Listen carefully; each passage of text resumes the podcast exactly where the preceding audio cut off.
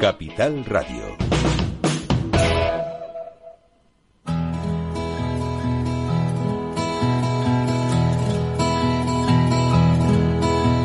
Comienza la caja de Pandora. Al verte sonreír. Al verte sonreír. Un programa especialmente dedicado al mundo de la discapacidad. El niño que ayer fui. El niño que ayer fui. En Capital Radio La 10, cada semana hablamos de aquellas personas que por una causa u otra han llegado a ser dependientes. Lo presenta y dirige Paula Romero. Caen Caen mil lágrimas al mar. mil lágrimas al mar. Hola amigos, aquí estamos ya. Este es el último programa de- del año. Un programa que, bueno, que nos, nos dejará lo de siempre. mm, eh, eh, todo lo que está relacionado con el mundo de la discapacidad, que ya sabéis qué es lo que hago yo, pues eso, durante todo el programa y durante todo este año y para el próximo seguiré haciendo lo mismo. Pero, pero creo que es tan importante que, que tomemos conciencia de lo que hay a nuestro alrededor, de todas las personas que lo necesitan. Y esta emisora, desde luego, pues no, no ha, no lo ha dejado ni un minuto desde hace 13 años de pensar en ello. Y nos vamos a, a trasladar a, a la península, al País Vasco. Allí tenemos una persona que, bueno, que está muy afectada porque tiene un hijo con, con autismo, pero no está recibiendo el trato que debería. Eh, hola, Hola. Hola María. Marisa. Eh, Marisa. Marisa, eh, bueno, yo Sí. quería, pensaba llamarte María. Marisa, eh, yo sé que mm, tú lo estás pasando muy mal, tu hijo también, por supuesto, y toda la familia.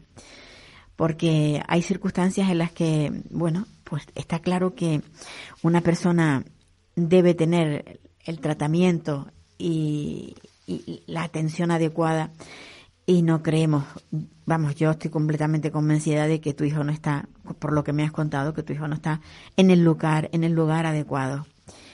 Cuéntanos eso que estás haciendo tú ahora mismo en Instagram, que es co- contar pues la vida paso a paso de tu hijo.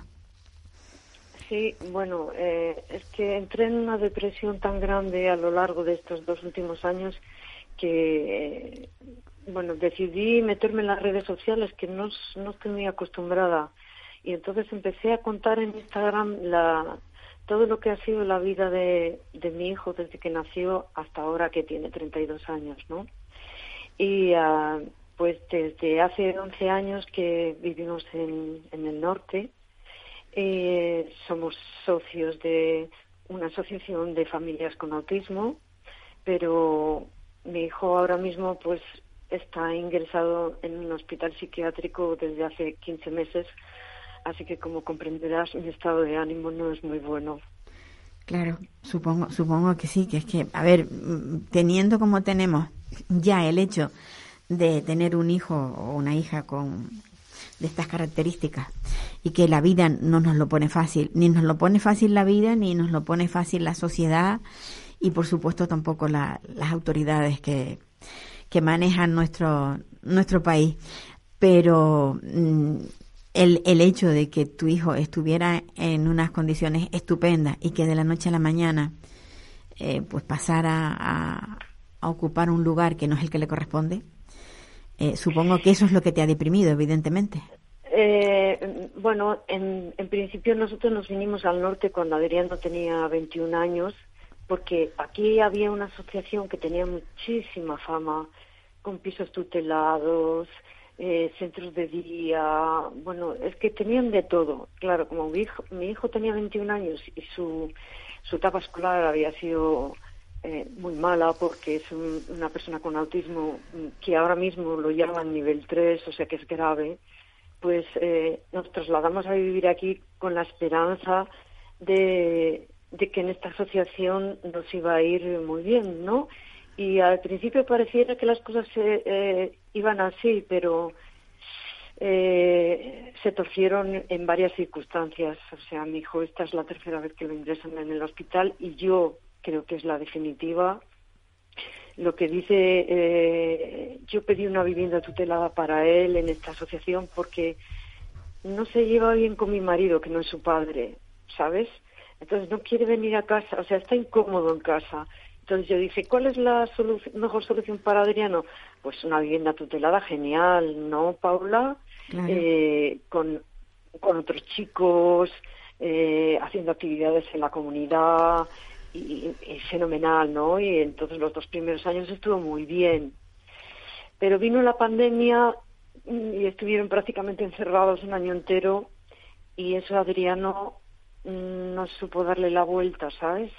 Tú puedes creer que hay eh, muchísimas, perdona, hay muchísimas familias que se encuentran en situaciones similares, que después de la pandemia ha habido, digo, yo siempre digo, mira, unos murieron y otros están muertos en vida, porque han, han habido tantos desajustes en ellos que, que mm, lo que tú estás sufriendo, ya te digo, lo están pasando algunas que otras madres también. Sigue, sigue, perdóname, porque es que quería... No, no, solo, no para nada, puedes interrumpirme cuando quieras, si quieres que te aclare algo.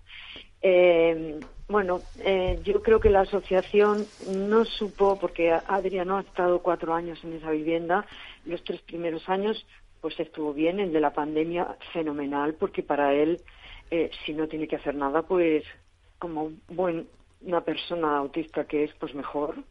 Entonces, cuando lo quisieron en el año 2021 que retomara sus actividades, él dijo que no, se aisló totalmente dijo que no, y la propia asociación no, no fue capaz de sacarlo de ahí.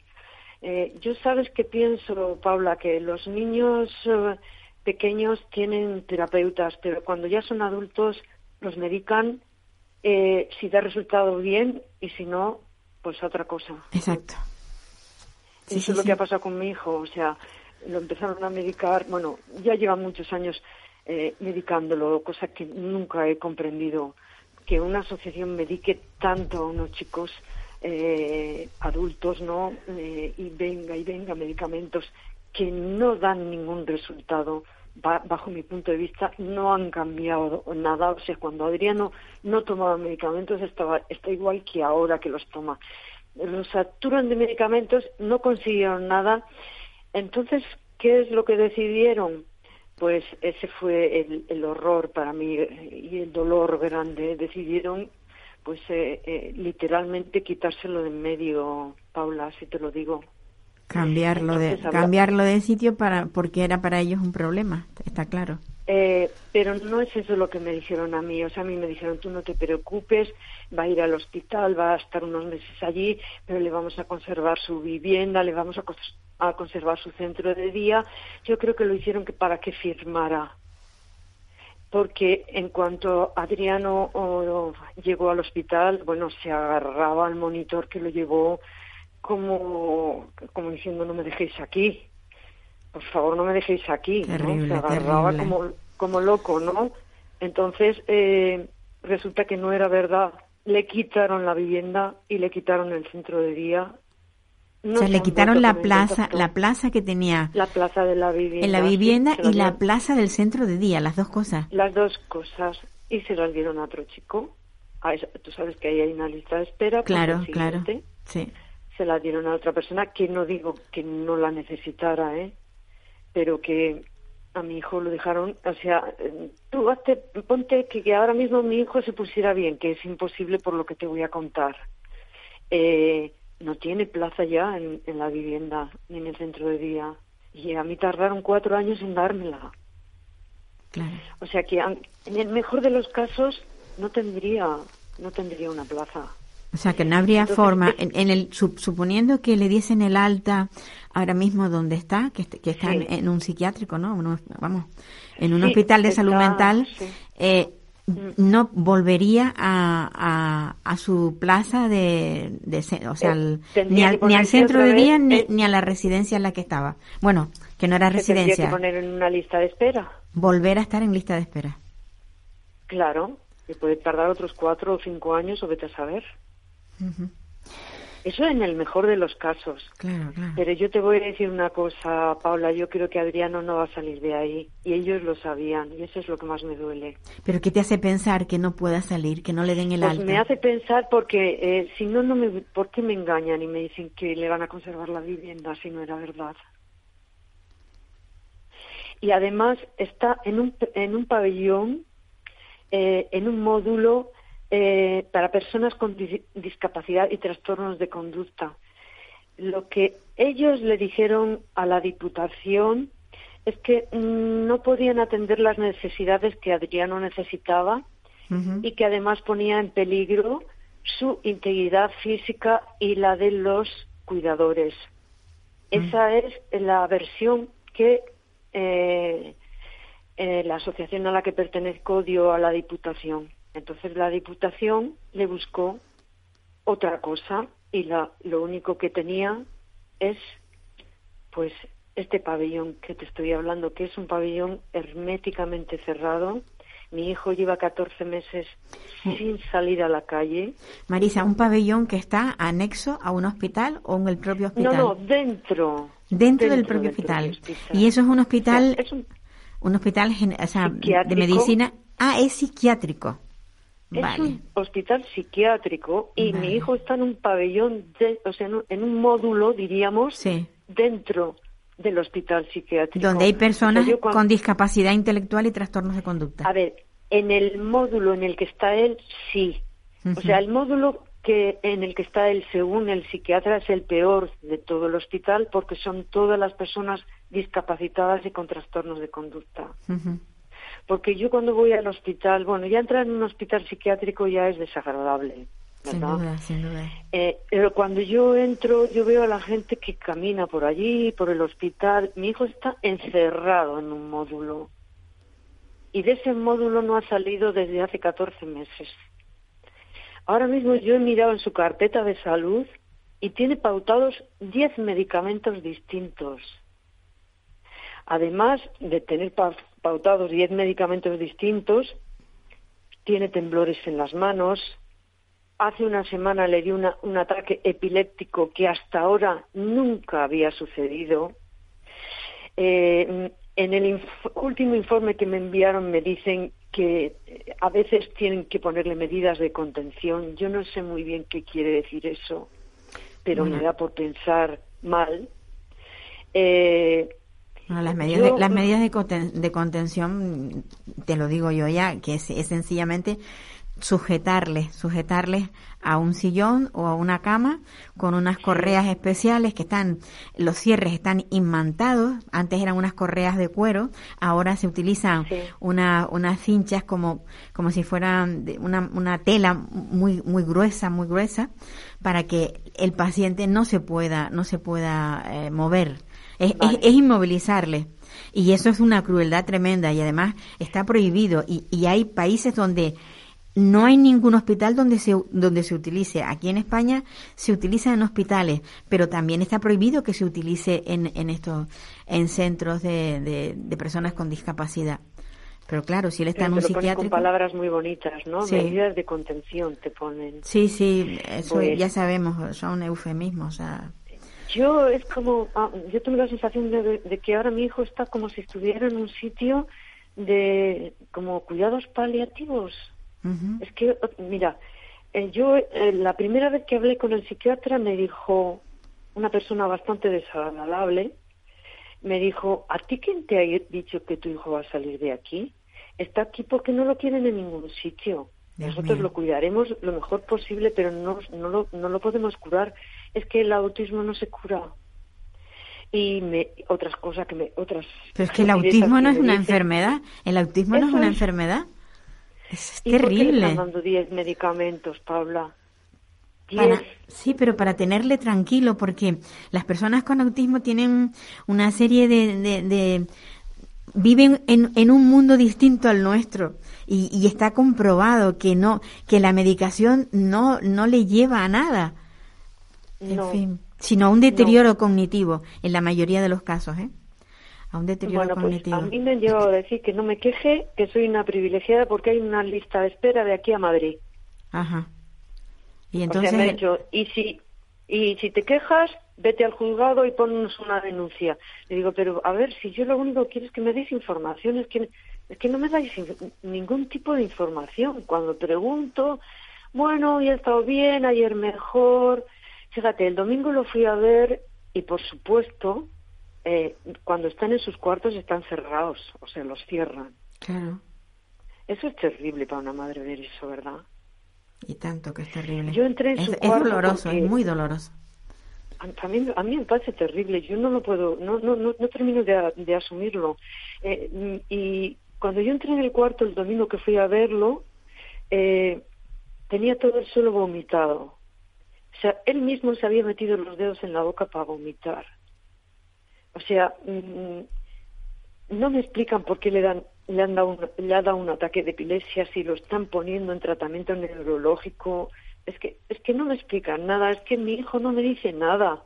Yo no tengo información pero yo sabes una cosa de lo peor de todo que es que él ya no quiere que lo muevan de allí.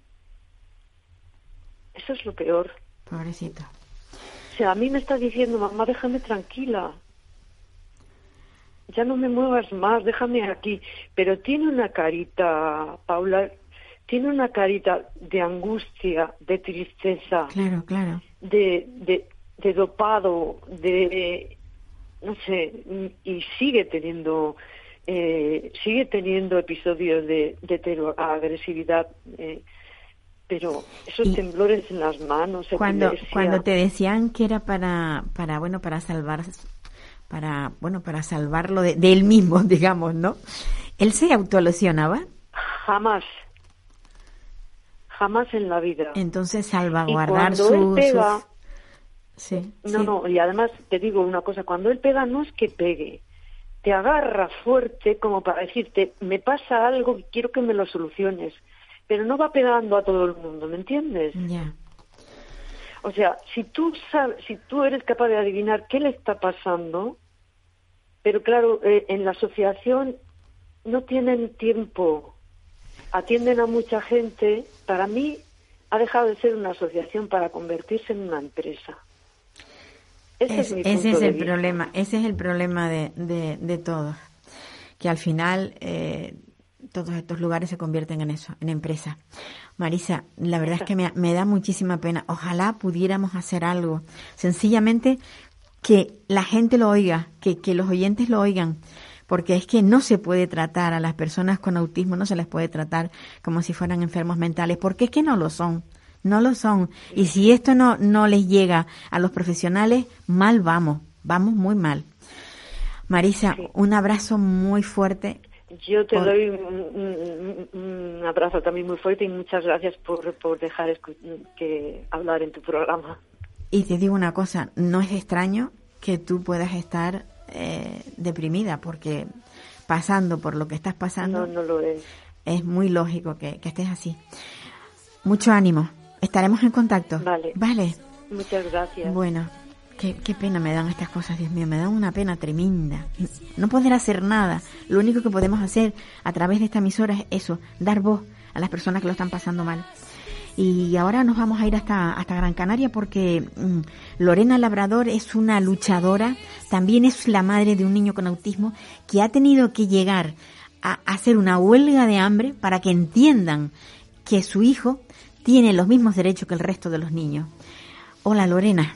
Hola, Paula, ¿qué tal? Buenos días. con- Sí, Mira, Paula. ay, que hay una persona que te quiere saludar, Lorena, porque Ah. te si- sí, te ha seguido y no sé si está ya en, en antena. Sí, Ah, qué alegría.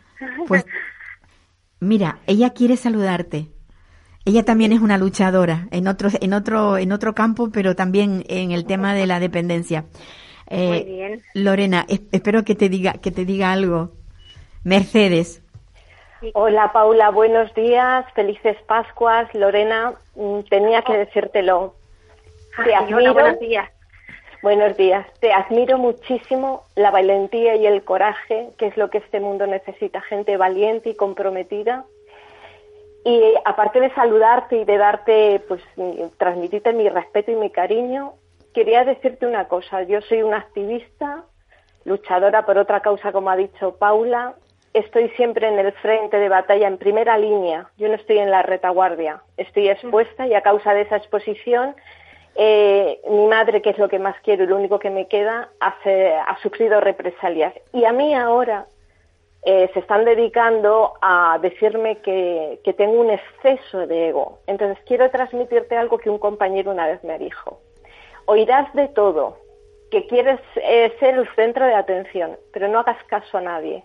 Lo único que nos tenemos que centrar es en nuestra lucha. Eh, que somos las primeras que se nos ven, evidentemente, si estamos en la primera línea de batalla, somos las que se nos ven.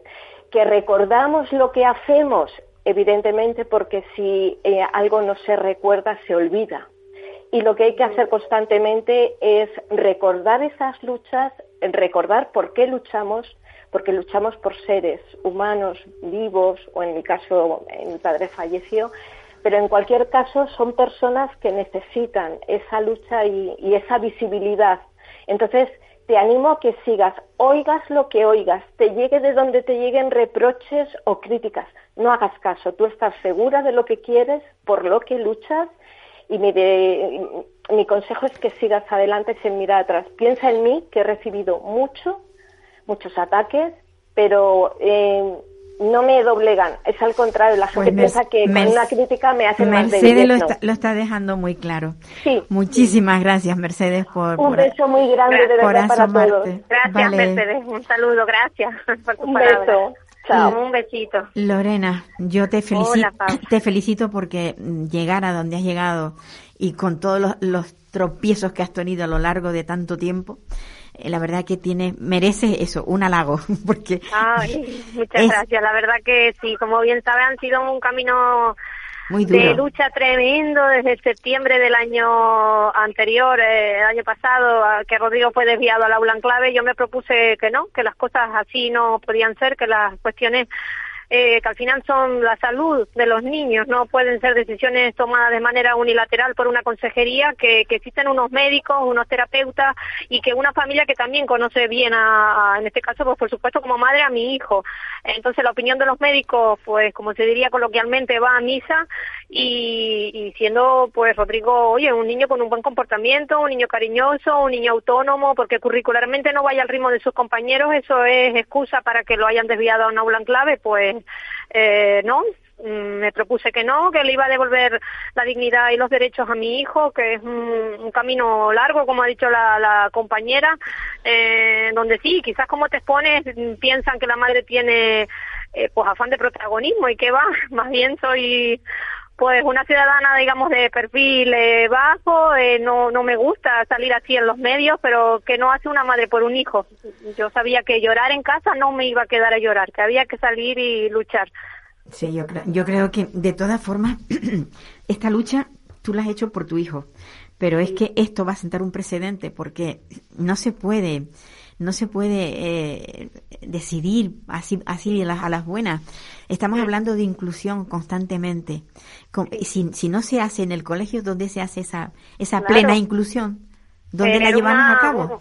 Claro, querer una escuela inclusiva es, crearla, es crearla con el trabajo y la labor de, de, de todos, de las instituciones públicas, del gobierno, de, de, de la familia. Eh, tiene que existir una empatía y unas ganas de aprender de todo el profesorado, de formarse en este tipo de, de, alumnos que, que no son más que niños que con un poco de cariño, y ahí está el ejemplo de Rodrigo, un poco de cariño, de empatía, de respetar sus tiempos de aprendizaje, las cosas salen y se crea un grupo maravilloso como es el que el que él tiene actualmente, que son sus compañeros desde que el niño estaba empezando el curso en infantil y se crea un entorno eh, maravilloso donde Rodrigo es un niño súper querido por sus compañeros, donde lo echaban de menos, donde me veían por el pueblo y me preguntaban que por qué Rodrigo no estaba en el colegio y, y qué les decía yo a estos niños por ¿Por qué? Porque la consejería había decidido que no, que él no se merecía una educación inclusiva, que él era un ciudadano de segunda. Eso, eso se lo explico yo a unos niños de seis años.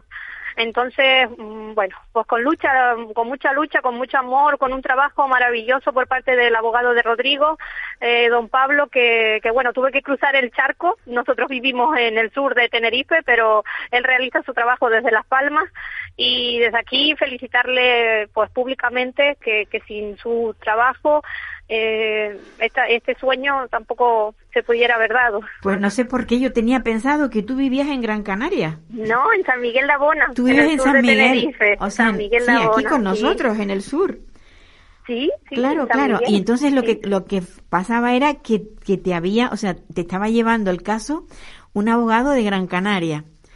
Sí, eh, mi abogado sí que, pues... Pues ahí, donde, ahí donde estaba mi equivocación. Sí, trabaja allá y bueno, pues públicamente yo habré puesto, pues ha habido un mogollón de llamadas, un montón de ganas de, de, de, de, de desde el diálogo llegar a conseguir las cosas.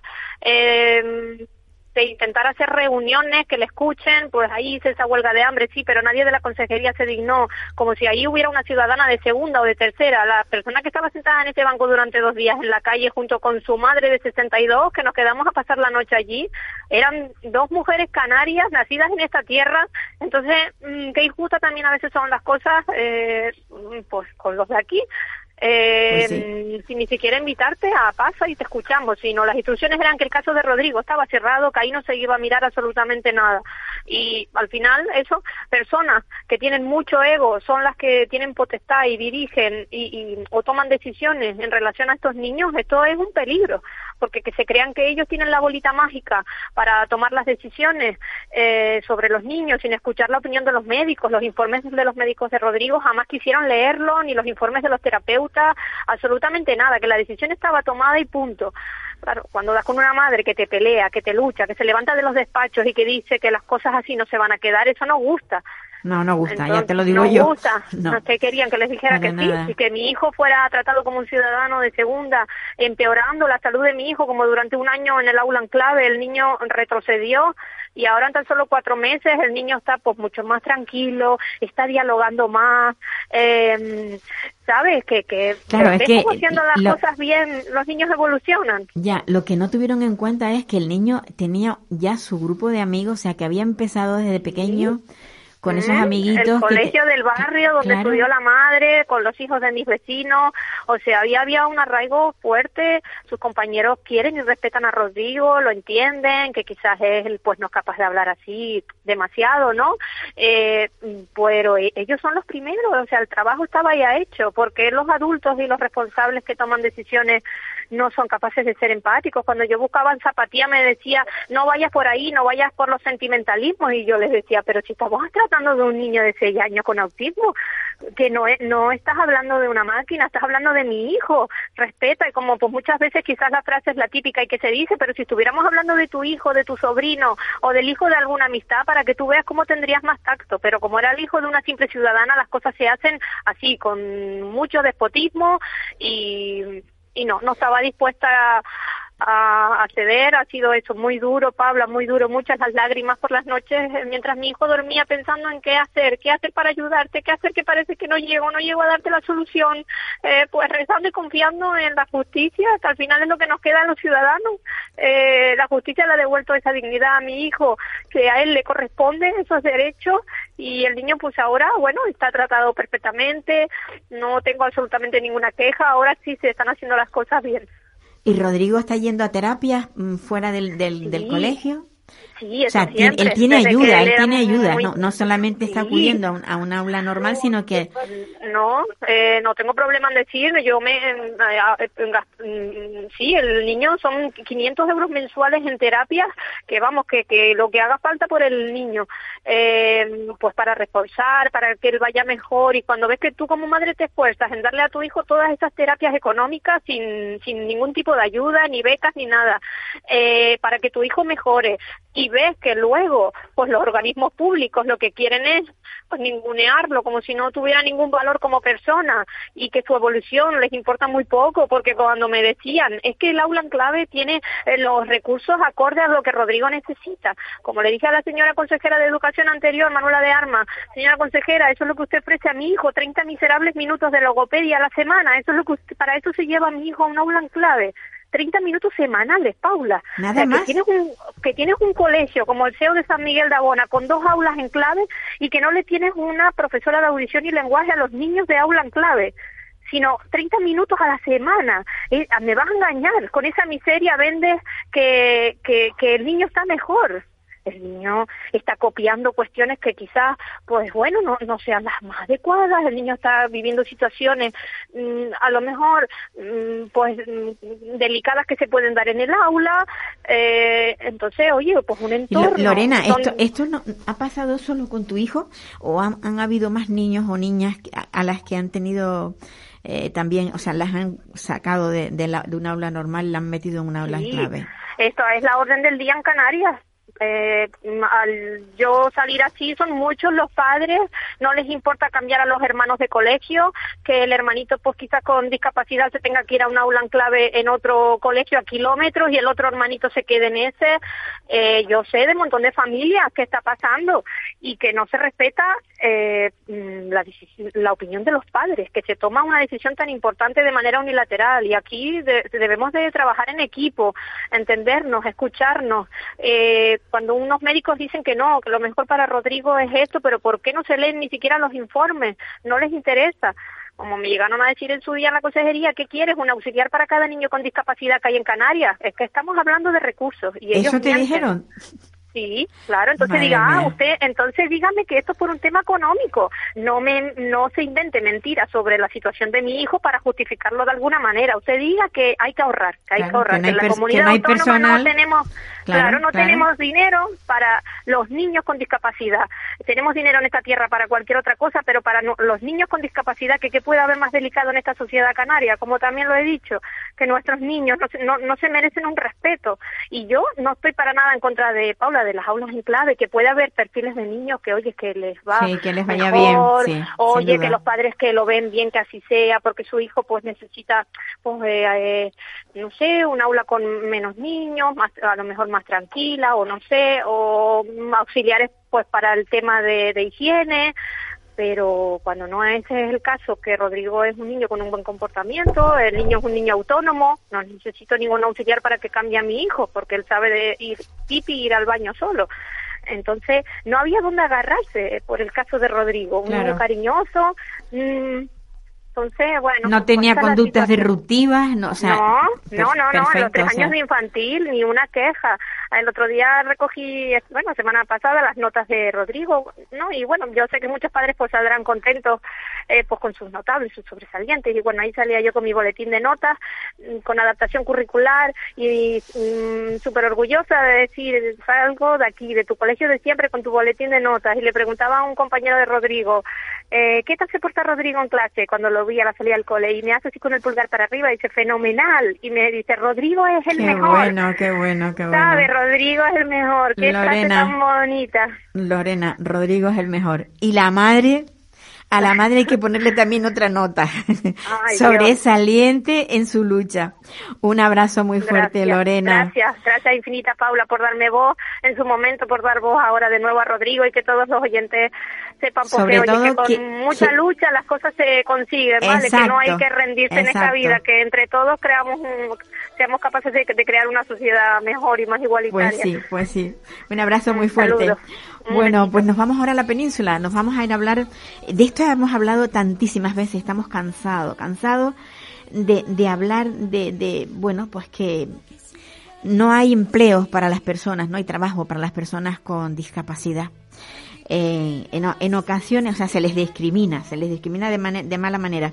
En ocasiones, pues, se les da trabajo, pero ¿qué es lo que pasa? Que muchas veces se, se les eh, exprime, y valga la expresión, porque la lucha es muy difícil.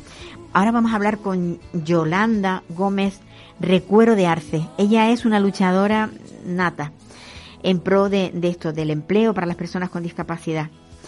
Y está al otro lado del, del teléfono, evidentemente. Hola, Yolanda. Buenos días, Paula. Buenos días eh, feliz Navidad y disculpas esta voz, pero es que estoy constipada. Estás constipada, bueno, es, lo, es lo, lo, que da esta, esta, o sea, este, esta parte del año, ¿no? Se hace un poco de frío, nos resfriamos. Es, el tiempo. Sí, pero vamos, que se te oye bien y se te entiende. Yo, ¿cuántas veces hemos hablado, Yolanda, del tema de, del, em, del empleo en, en el mundo de la discapacidad y cómo, cómo aprovechan a, a estas personas dándoles, o sea, haciéndoles trabajar más, más de lo normal, pagándoles mal. Eh, esto, esto es terrible. Y no cambia. Sí, es terrible, es terrible y no cambia. Cambia a peor, que es lo, por desgracia, lo que, lo que suele ocurrir. Hemos hablado demasiadas veces y, y no, no hay forma de que la gente, eh, los organismos, los políticos, los sindicatos tomen nota de ello. Al revés, cogen y están convencidos de que los centros especiales de empleo son una buena herramienta de trabajo para la discapacidad. Y en principio sí que lo fueron, porque servían de puente a las personas con discapacitados para que accedieran al mercado laboral ordinario. Pero es que se han convertido en empresas productivas, no en, en, empresas sin ánimo de lucro. Sí, que lo que se suponía que, era una empresa, una empresa empleadora, lo que lo que ella, lo que ha hecho ahora es eso, sencillamente lucrarse con ello. Dinos un poco, dinos un poco para que quienes nos están escuchando por primera vez, ¿cuál es la misión de esa de esa digamos de ese organismo creado que debería de ser el propio gobierno quien empleara, pero bueno, esas esas pseudo oficinas o, empresas, eh, ¿cómo, ¿cómo se crean y qué es lo que tienen? ¿Cuál es su labor? Pues, los centros especiales de empleo surgieron con la ley LISMI para, ya te digo, hacer el trabajo de servir de puente para que la persona con discapacidad pueda acceder al mercado laboral ordinario y en un principio lo, haciendo, lo estaban haciendo bien porque daban formación, les ubicaban en, las empresas privadas, organismos estatales, pero es que después poco a poco eso ha ido cambiando, dando completamente una vuelta y se han convertido en empresas productoras de, trabajo y además en ETTs. Nos van colocando pero siempre bajo su dominio, por decirlo de alguna, de alguna manera. No nos contrata la empresa ordinaria directamente, nos contratan a, través de estos centros especiales de empleo que, que, son una tapadera que a ellos, a la empresa ordinaria les viene bien porque cubren el la cuota del 2%, pero nos pagan menos, un 75% menos por hacer el mismo trabajo que una persona sin discapacidad, y luego nos explotan porque nos exigen la misma productividad cobrando menos y además eh, tenemos mucho maltrato mm, las personas con discapacidad hablamos nos quejamos pero no tenemos eh, los arrestos suficientes porque sabemos que siempre va a haber represalias si decimos algo. Podemos porque puedes quedarte sin puedes quedarte sin empleo definitivamente vamos. Puede ser exactamente sí, sí, sí, a ver para que yo lo entienda y lo puedan entender eh, quienes nos escuchan. O sea esa empresa realmente tiene el contrato con, digamos, con la otra empresa. La empresa empleadora con la, con la empresa, digamos que, pues, no sé, una empresa que sea, eh, que, que, sea una fábrica, por ejemplo. El contrato, y, y, vosotros no tenéis el contrato directamente. O sea que tú en la seguridad social no figuras que trabajas para la empresa, la que sea, pongamos una, una que, que, que está muy, muy de moda, que se habla de ella, Inditex, por ejemplo. O sea, si tú trabajaras para Inditex a través de esa empresa empleadora, tú no tendrías el contrato con Inditex. ¿Es, no, ¿es así? Nunca, No, sería a través del Centro Especial de Empleo.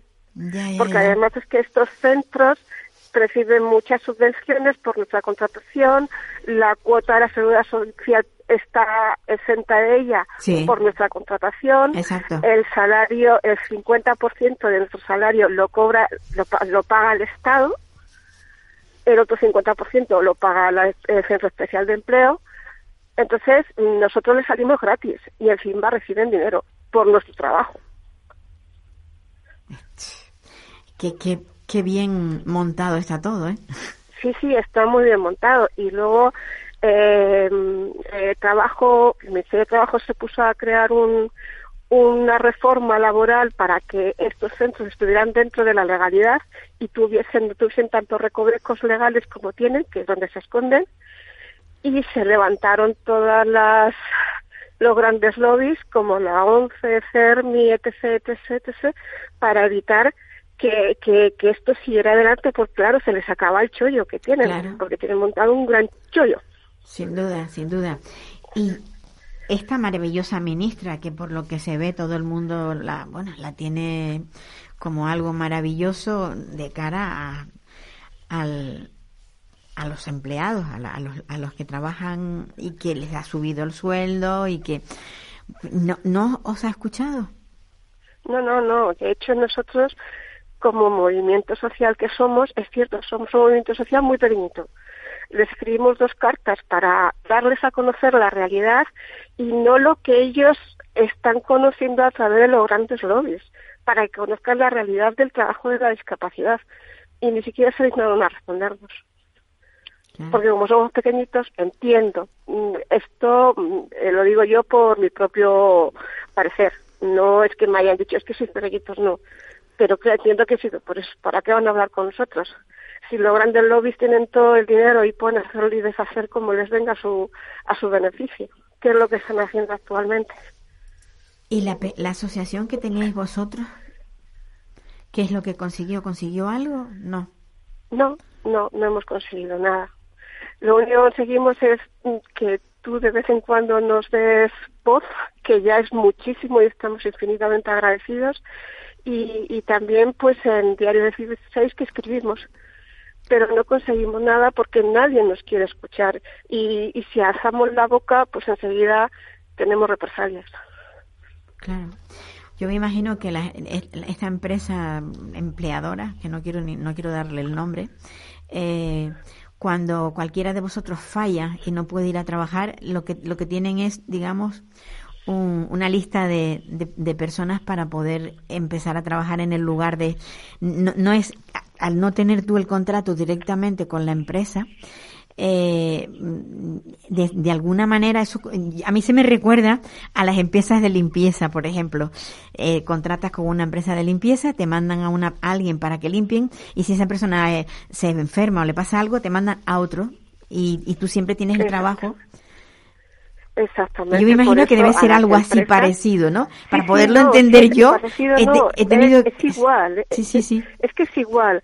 Por eso a las empresas les resulta mucho más fácil porque ellos no tienen que pagar seguridad social, ellos no reciben los mismos beneficios económicos que reciben los centros especiales de empleo por la contratación nuestra. Entonces, si caemos enfermos o cualquier circunstancia, pues es el centro especial de empleo el que cubre, el que se encarga de cubrir nuestro puesto de trabajo. Y la empresa, él se limita a pagar y ya está. Se tiene que olvidar, se olvida de todo. Y luego encima le salimos más baratos. Sí, no, no, por supuesto, le sale más barato porque porque hay una ley que, que, protege por el hecho, el solo y simple hecho de, emplear a una persona con discapacidad. Eh, en lo normal es que en esta, en esta, en este tipo de, de empresas, ¿a quién se emplea primero? ¿A personas con discapacidad intelectual o con discapacidad física? Eh, Tiene, hay con discapacidad. No hay un, legalmente sí que existe una prevalencia pero a la hora de la verdad no, no se toma en cuenta. ¿No se toma en cuenta en elegir a quiénes? ¿A, personas con discapacidad intelectual o a, personas...? Exactamente, a las personas con, una gran discapacidad intelectual son los primeros, en, en eh, según marca la ley, que deben de ser contratados. Los primeros. Porque son los que tienen, los que tienen mm, peor contratación. Claro. Pero sin embargo son los últimos los eh, porque pues bueno las personas con, con, discapacidad intelectual es más dan más problemas según dicen ellos cosa que es mentira. Pero bueno. Bueno problemas no dan lo que pasa es que sí tienen que tener a lo mejor alguien que les supervise en un momento dado claro necesitan una supervisión necesitan una formación previa y si llega otra persona con una discapacidad física u orgánica que no necesitan esa, ese tipo de, supervisión y de formación, pues nada, a lo mejor necesitan también que se le adecue el, puesto de trabajo y si se lo pueden evitar, pues también se lo evitan. O sea, es que hay porque otra cosa que no hacen es adecuar el, el, el puesto de trabajo a las necesidades del, del, del este del, del empleado. Exactamente, nunca lo adaptan. Siempre mm, te coge, te, te ponen ahí a trabajar y tú te las ingenias. Si está, si eh, te va bien, bien, y si no, pues te cogen, te cambian y te ponen a otro. Te ponen a otro, claro. La verdad es que esto, no sé, yo, yo cuando lo oigo me parece que no, que no vivo, que no vivo en, en este, en, o sea, que no vivo en España, sino que vivo en otro país, yo qué sé, de Sudamérica o de algún sitio donde, donde ah, la protección a las personas con discapacidad es menor porque aquí eh. aquí nos llenamos la boca de, de, de, todas las cosas que hacemos y, pero nos llenamos la boca y hablamos mucho pero luego a la hora de la verdad todo se queda en aguas de borrajas. Pues sí. No se hace nada y nosotros siempre somos los últimos. Y luego a la hora de votos y a la hora de cualquier cosa sí que cuentan con nosotros porque da muy buena imagen, pero la verdad es completamente diferente. Eh, los grandes lobbies eh, inventan una foto finis paralela a ellos que les va muy bien porque hacen muchas cosas muy grandes y que están muy bien pero luego eso no se no se traduce ni en mejora del empleo ni en adaptabilidad del del trabajador del trabajo al, al empleado al perdón al trabajador eh, no se no se vislumbra económicamente muchísimo menos entonces, mm, es que parece que vives en, en, el tercer mundo. Yo pensaba que los sindicatos también, mm, o sea, que vosotros tendríais cabida eh, en, el mundo sindical, o sea, pero veo que los sindicatos no, no se ocupan del, del tema de la discapacidad. Mm, no, sí, partiendo de la base de que la discapacidad, no sé por qué, está metido dentro de educación. Al parecer. ¿De educación? El, en educación, sí. Ningún, ningún, ningún sindicato tiene una sección única y exclusivamente a la discapacidad. Estamos dentro de educación. ¿Por qué? No tengo ni idea. Está así establecido, cosa que somos más de cuatro millones de personas las que somos discapacitadas. Yo creo que somos un número importante como para que tengamos una representación. Pero no existe. Y luego los sindicatos pues están vendidos. Perdón porque lo diga así, pero es que están vendidos. Si el, el el secretario principal de UGT está a favor de cómo trabajan los centros especiales de empleo. Me parece estupendo, hacen una gran labor si hicieran, si hicieran desde el principio, pero actualmente no la están haciendo. Lo que están haciendo es una segregación total y absoluta. De hecho, la ONU mandó un informe al gobierno diciendo que en España existe segregación en los centros especiales de empleo, segregación laboral, y eso se lo han pasado por el arco del triunfo. ¿Y eso no lo ha recogido ningún ningún eh, periódico? Mm, sí, lo recogió un periódico, pero no me acuerdo cuál. No me acuerdo cuál está está publicado. Eh, pero todos los demás han pasado de ello, de esa, de esa notificación, y como si no hubiera pasado nada. Pero está ahí. De hecho, en uno de los hablo de ella en uno de, los, unas de las anotaciones que yo hago en Diario 16. Hablo de esa de esa anotación que hizo la ONU a, a, España. Y además hecho por profesionales. Ya. Lo que no tiene ningún sentido es que estéis adscritos a, a educación. Es que no, no. no, le veo. a ver, adultos ya que están trabajando en educación, los que están son los que los, las personas que tienen eh, o sea que están relacionadas con la enseñanza eh, ¿qué, vínculo tiene el, el, grupo vuestro con la enseñanza ninguno de hecho nosotros en un primer momento estábamos dispuestos a crear un sindicato de la discapacidad porque es que no tenemos ninguna representación, porque nadie nos defiende. Eh, a mí, yo he sufrido bullying en la empresa, han hecho un fraude a la seguridad social en la empresa, fui a un sindicato para que me defendiera, para poner una denuncia, y por lo único que me defendió fue porque durante un mes me pusieron a hacer otro trabajo distinto para el que fue trabajo. Fui contratada. Entonces, mm, ¿qué tipo de, de, de cobertura, cobertura legal estoy teniendo con mi sindicato? Ninguna. Y si la he tenido yo, que más o menos me sé defender, imagínate aquellas personas con discapacidad que no saben defenderse. Claro, sobre todo las personas que tienen discapacidad intelectual. Porque la discapacidad tuya es una es, es visual, ¿no? Tú, sufriste un accidente. sí, exactamente, física y sensorial. O sea, que no, que más o menos me, me puedo defender. Pero una persona con una discapacidad sensorial, eh, intelectual, ¿qué hace? Intelectual, perdón, ¿qué es lo que hace? Nada, le toman el pelo, le toman el pelo. Exactamente. Ya le toman el pelo a todos vosotros. Imagínate a alguien que no tenga ni idea de lo que está. La verdad que es muy triste. Es, tristísimo, es tristísimo. Y, y, y no me cabe en la cabeza eh, eh, que que desde el ministerio no, no se tome, pues no sé, conciencia de lo que está pasando. Porque tú dices, te, hemos dado, o sea, te damos, te damos voz aquí en nuestra emisora, pero es que nuestra emisora también es muy escuchada, o sea, que no, no entiendo por qué nadie le, no sé, no, no porque es más cómodo, es más cómodo mirar para otro lado porque nosotros somos un gran problema y si esos problemas se lo quitan otras personas, pues menos trabajo que tienen que, realizar. Es igual que, que las grandes coberturas que necesitan la discapacidad, porque las tienen que hacer empresas privadas. ¿No será mejor y más efectivo y más barato que lo haga una empresa pública de sanidad? Sin duda. A ver, ¿por qué?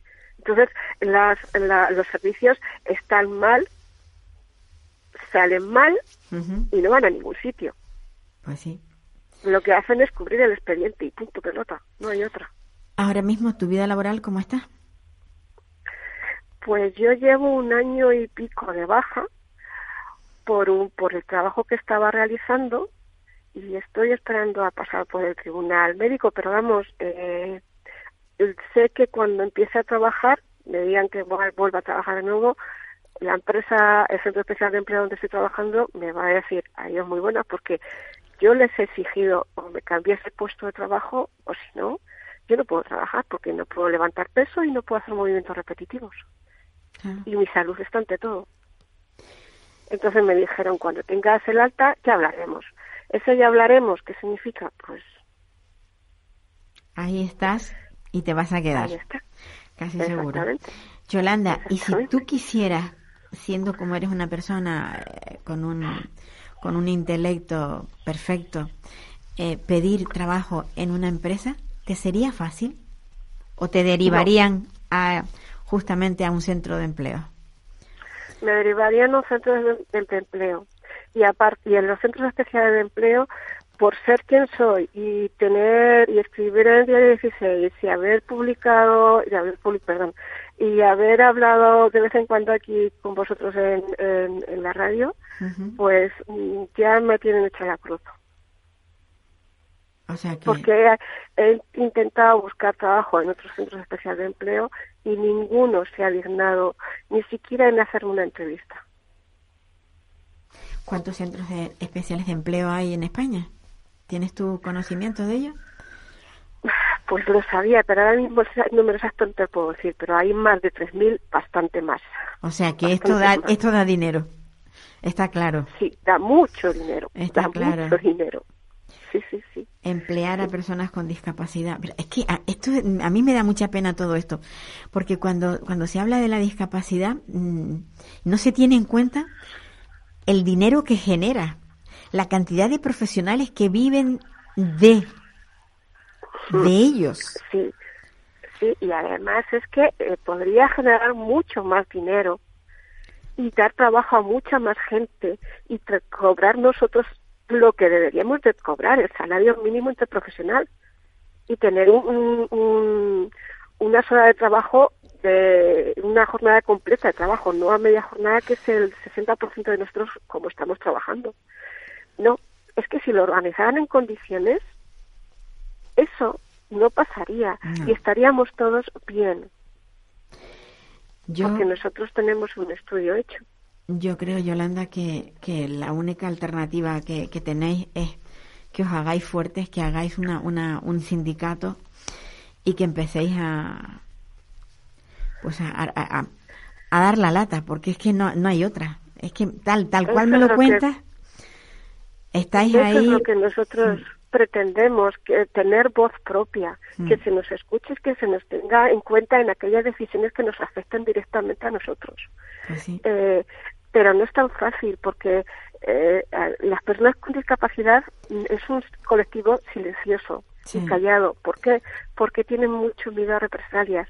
Porque además es que está la familia que dice, bueno, tiene un trabajito, mejor que se calle para que, por si acaso, no, mm, no, lo, pierda. Exactamente, exactamente, no lo pierda o tenga problemas.